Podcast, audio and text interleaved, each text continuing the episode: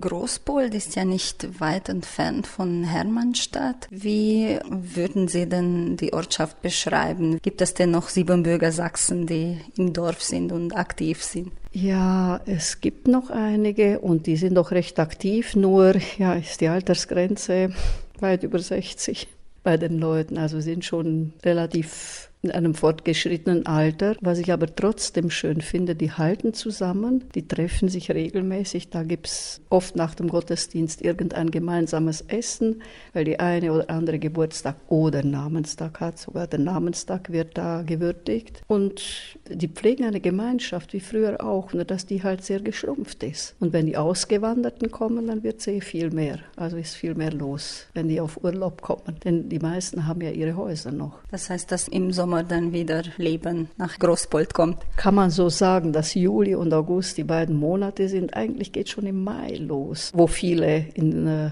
Großpold sind. Und ich muss schon sagen, es ist noch mehr geworden.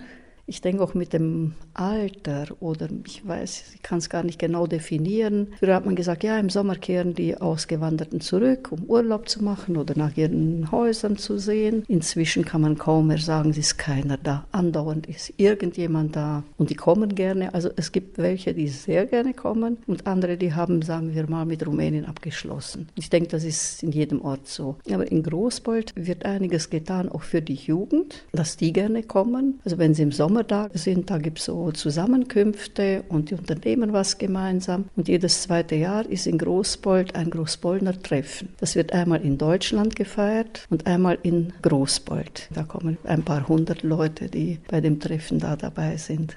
Sind diejenigen, die ausgewandert sind, noch interessiert an dem, was in Großbold passiert? Wird da auch zum Beispiel gespendet für die Kirche, für den Friedhof? Wie ist der Bezug der ausgewanderten Großbolder zu ihrer ehemaligen Heimat? Also diejenigen, die kommen, die tun das. Das muss man schon sagen. Und ich habe auch einige Friedhöfe gesehen und mit Großbold verglichen und habe gesagt, also unser Friedhof ist top. Da sind noch ein paar Frauen, die sich wirklich toll drum kümmern. Und das wird natürlich vom Westen her unterstützt, also von den Ausgewanderten, die das finanzieren. Wir haben eine Großbollnerin, die hat ein Museum errichtet in einer Scheune, ein Landlermuseum mit allem zusammengetragen, damit das nicht verloren geht. Das ist auch ein Vorzeigestück, sage ich mal. Und die alte Schule, die der Kirche zurückerstattet wurde, die stand ein paar Jahre leer. Ich denke, inzwischen sind es schon fünf Jahre, seit die da leer steht. Und die hat da ein Projekt und will da Wohnungen bauen für Ausgewanderte, die kein Haus mehr haben und trotzdem gerne kommen wollen. Was daraus wird, werden wir sehen. Zeigt die Zukunft.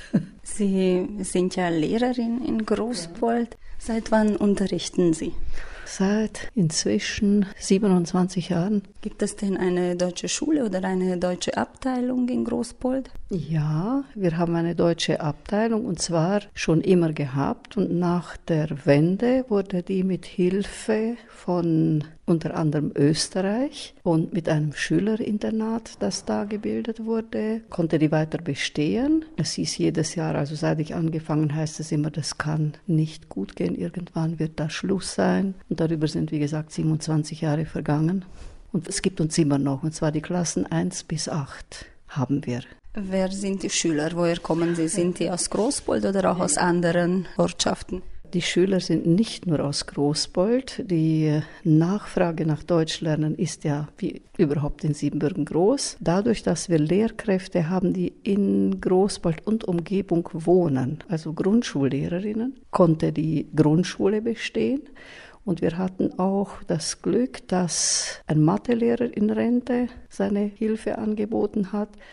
Und zwischendurch hatten wir Lehrer aus Österreich, die entweder einen Zivildienst da gemacht haben oder nach dem Studium ein Auslandsjahr zugelegt haben. Wie viele Schüler sind zum Beispiel in Ihrer Klasse? In meiner Klasse sind 19 Schüler. Die kommen aus ungefähr sechs Ortschaften. Davon sind drei im Schülerheim aus Urwegen, Reusmarkt und Dobring bringt man die Schüler mit einem Schulbus. Natürlich kommen sie aus hauptsächlich rumänischen Familien, aber ich habe inzwischen auch ein Mädchen, das aus Deutschland, also die Familie aus Deutschland zurückgekommen ist und die ist seit dem Herbst bei uns in der Schule, in der deutschen Klasse halt. Welche Schwierigkeiten haben Sie im Unterricht? Oft ist ja das Problem, dass es keine Lehrbücher gibt. Wie ist das bei Ihnen? Welche sind die größten Probleme an der Schule? Dazu kann ich nur sagen, seit dieser neue Lehrplan mit äh, Vorschulklasse und so eingeführt wurde, gab es wirklich Schwierigkeiten. Inzwischen haben wir aber Bücher bekommen und natürlich ist man ja so weit frei, dass man die Lektionen selber aussuchen kann. Gut, Mathe ist man gebunden, da musst du das das machen, was im Lehrplan ist, aber Materialien suchen kannst du dir egal von wo. Und somit ist das Lehrbuch nicht mehr bindend, dass man sagt, man muss das richtig durchgehen, sondern man kann gut und gerne auch improvisieren oder andere Hilfsmittel verwenden. Sie haben ja erwähnt, dass der größte Teil der Kinder aus rumänischen Familien stammen. Wie schafft man denn, dass sie Deutsch als Muttersprache unterrichten, aber eigentlich wird es oft zu einem Fremdsprachenunterricht müssen Sie denn oft übersetzen zum Beispiel? Dazu kann ich nur sagen, dass die Kinder dadurch, dass sie schon im Kindergarten Deutsch lernen, Grundkenntnisse haben. Natürlich kommen ständig neue Wörter dazu. Und was ich eigentlich interessant finde, in dem Moment, wo die rumänische Sprache gelernt wird, und das ist ja eigentlich erst im zweiten Jahr wird geschrieben, fällt ihnen das Schreiben der Buchstaben, die nicht gleich sind mit der deutschen Sprache, recht schwer. Also schwerer als die deutsche Sprache, die sie so irgendwie, ja, die lernen sie halt. Warum haben Sie diese Aufgabe auf sich genommen und sind in Großbold geblieben? Nach der Wende, wo halt viele ausgewandert sind, war Lehrermangel. Ich war in einem total anderen Bereich tätig und da wurde ich halt angesprochen, ob ich nicht ins Lehramt übergehe, weil Mangel an Lehrer ist. Das habe ich dann ja ein paar Jährchen gemacht und irgendwann habe ich gesagt, ja, das kann es nicht sein, da muss man sich ja weiterbilden und habe dann zum Studieren begonnen und bin so quasi ins Lehramt reingerutscht. Aber inzwischen könnte ich mir nichts Tolleres vorstellen und die Arbeit mit Kindern, die finde ich einfach einmalig. Also es ist immer was Spannendes, nie langweilen, keine Langeweile. Auch ein dankbarer Job im, letztendlich, wenn man dann merkt, ach, die Schüler, die haben es weit gebracht. Ja, dann freut man sich halt, wenn die Schüler es zu was gebracht haben im Leben, auch wenn es in Deutschland ist. War das für Sie nie eine Option, dass Sie auch nach Deutschland gehen? Dadurch, dass ich einen Rumänen geheiratet habe, und als meine Eltern 1985 mit meinen Geschwistern ausgewandert sind, habe ich die Aufgabe übernommen, auf meine Großmutter